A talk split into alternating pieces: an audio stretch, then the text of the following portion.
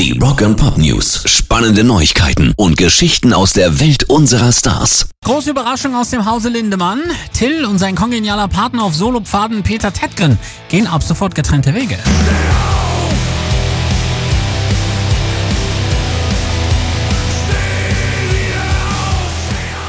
Beide werden in Zukunft ihre eigenen Projekte verfolgen, heißt es in dem knappen Statement. Gleichzeitig heißt es, dass Till Lindemann den Lindemann Künstlernamen auch behalten wird, aber demnächst eben mit neuen Partnern ein neues Setup ausarbeitet. Nächstes Jahr wurde er für Wacken eingekauft. Dort dürfte er dann, sofern das Festival denn Corona-bedingt überhaupt stattfindet, seine neue Bandbesetzung vorstellen.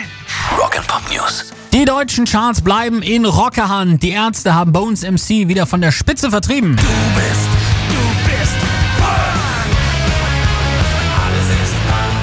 Der Kollege muss direkt runter auf Platz 7. Dafür rückt auch der Boss weiter nach oben, ist jetzt hinter Farin Belarot auf Platz 2.